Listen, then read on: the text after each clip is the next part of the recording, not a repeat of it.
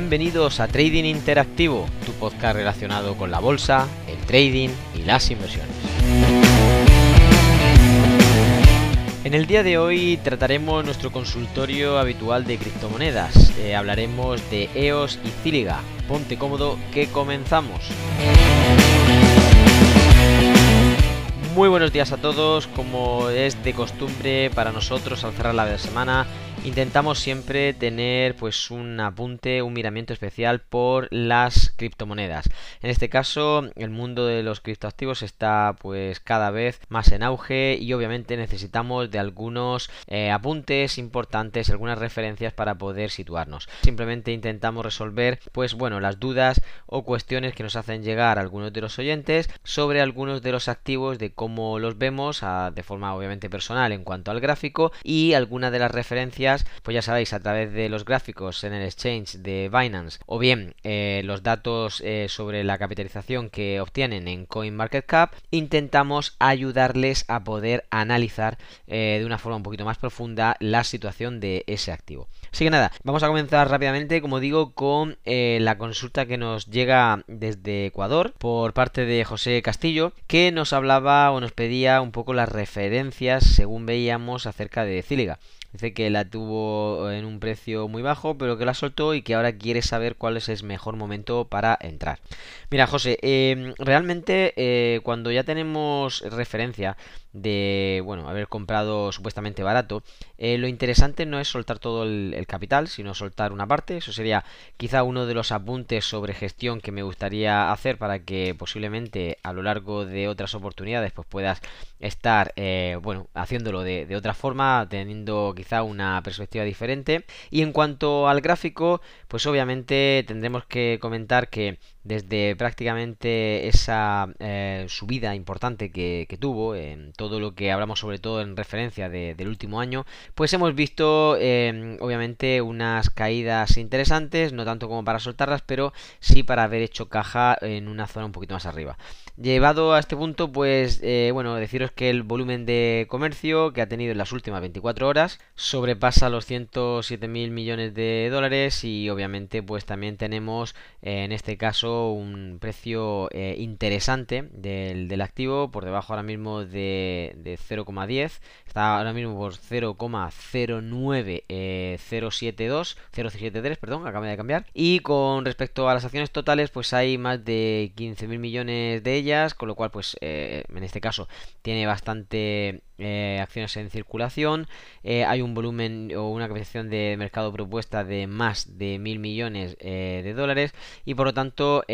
bueno, la total diluida pues casi llega al doble, 1,9 mil millones de, dólares, por lo tanto pues interesante el hecho de que podamos también hacer referencia a, que hay volumen, hay que hay volumen detrás y por lo tanto podríamos estar fijando nuestra atención en ella. Obviamente tenemos que repasar rápidamente sobre el gráfico, sobre ya los niveles técnicos que eh, no solamente por esta actualización en la que hemos eh, visto que Ciriga pues ha bajado prácticamente un 50%, un 0,50%, perdón, en las últimas 24 horas, puesto que no sería suficiente para el nivel de corrección que debería estar llegando. Eh, recordemos que es la número 100 dentro de la clasificación de CoinMarketCap y por lo tanto pues es una moneda que tiene miramiento pero no es de las prioritarias obviamente las seguramente las de segunda o tercera gama aunque como digo pues no llega no deja de ser interesante estando en esa segunda línea o tercera. Tiene un suministro circulante como digo bastante alto. Hablamos ahora pues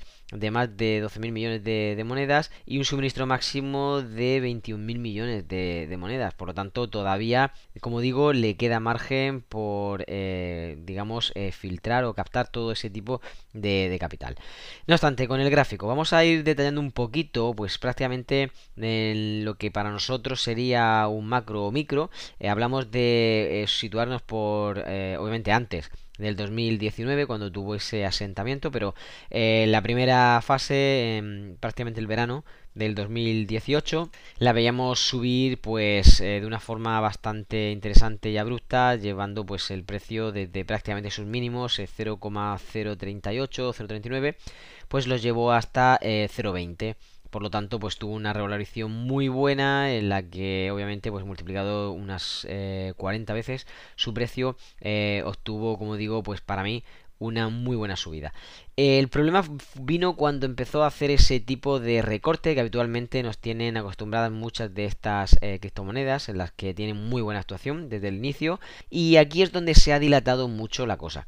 Digo mucho porque no solamente lo que fue la mitad del 2019 eh, como digo, pues el pico posiblemente en junio, julio del, 2018. A partir de ese junio del 2018, pues empezaron eh, las caídas apuntando obviamente a un 2020 con un batacazo importante, puesto que no levantaba cabeza. A partir de finales de 2020, pues más bien en el otoño, eh, un poquito alineado ya antes de incluso del rally navideño, que es característico en los índices y acciones de los mercados generales, no ya no de los criptoactivos, pues ahí empezó un poquito a basarse esa intención, ese posicionamiento importante y obviamente ya catapultado por los grandes, ya sabéis que Bitcoin y Ethereum pues tuvieron su recorrido interesante, pues eh, bueno, copió, copió esos movimientos y llevó el precio pues prácticamente cuando arrancó el 2020 estamos hablando de un precio muy eh, raso sobre aproximadamente los 0,06 eh, aproximadamente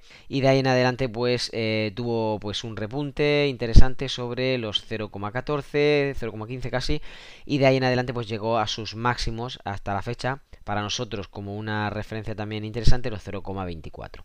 em, después pues ha hecho una copia exacta o muy parecida de lo que sucedió prácticamente en el verano del 2018 puesto que en el verano del 2021 digamos que repite esa hazaña. A ver todo esto lo explico para que entendáis que es un poco cíclico y que obviamente aunque no comparta exactamente los mismos patrones pero la voluntad o la intención del precio pues ahí está. Eh, obviamente pues ha tenido un retroceso bastante interesante ya digo como de de 0.24 en el que el precio tuvo sus máximos hasta prácticamente 0,06, 0,057, 0, eh, muy muy cercano a 0,06. De ahí en adelante pues eh, sí que hemos tenido alguna reacción, la más evidente ha sucedido como digo pues eh, prácticamente el mes pasado y ahora está de nuevo teniendo pues este leve retroceso de compresión en el que bueno puede, puede ser que se abulte todavía y lo podríamos esperar a un precio más abajo, ¿vale? Toda esta gran explicación es básicamente para responderle a José que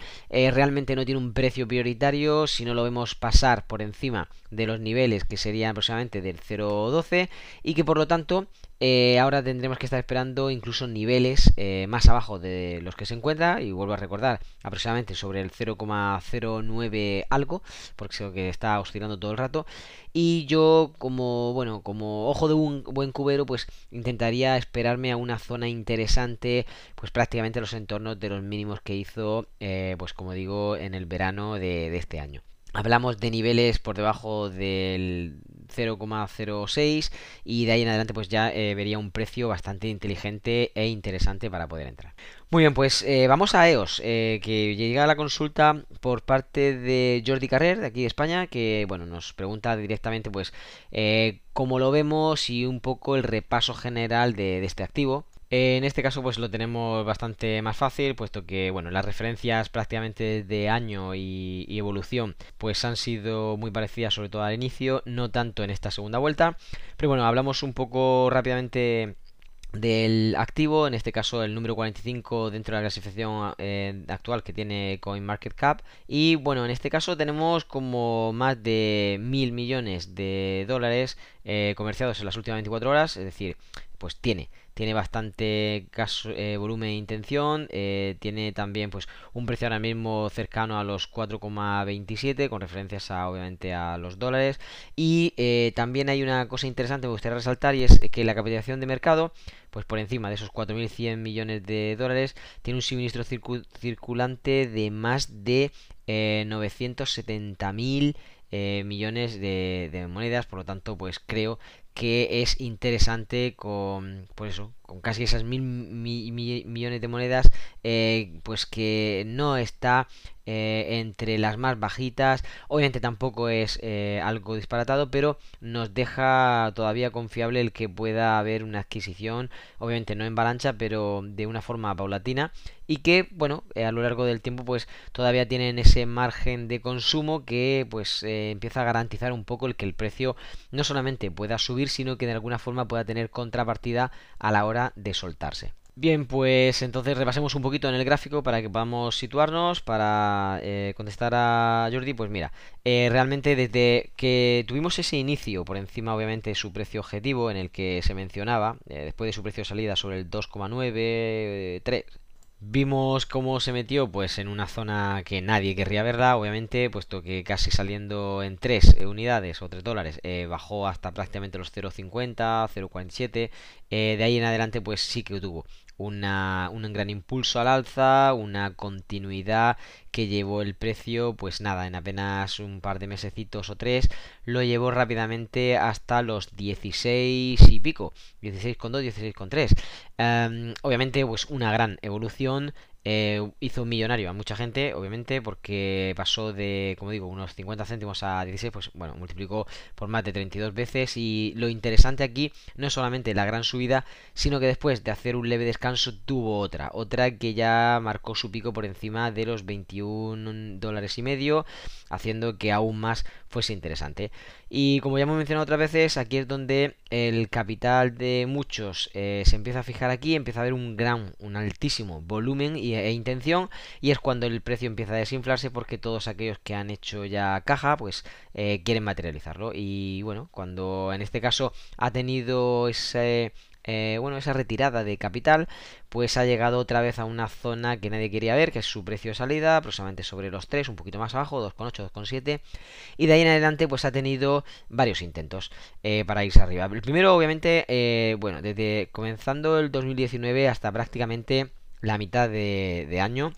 tuvo esa intención de, bueno, e intentar irse arriba, pero no lo consiguió, volvió a bajar ese precio prácticamente de salida, donde ha estado eh, pues a trancas y barrancas durante prácticamente todo el 2020. Iniciando entonces 2021, pues ha tenido sendos impulsos eh, bastante sanos, eso sí hay que decirlo, hasta llevarlo de nuevo a cerca de los 14, un poquito más arriba, casi a los 14 y medio, y de ahí en adelante sí que vemos de nuevo como el precio ha vuelto a catapultar, eh, en este caso retrocesos importantes, eh, hundiéndolo de alguna forma, no de nuevo a su precio objetivo, pero muy cercano a ello.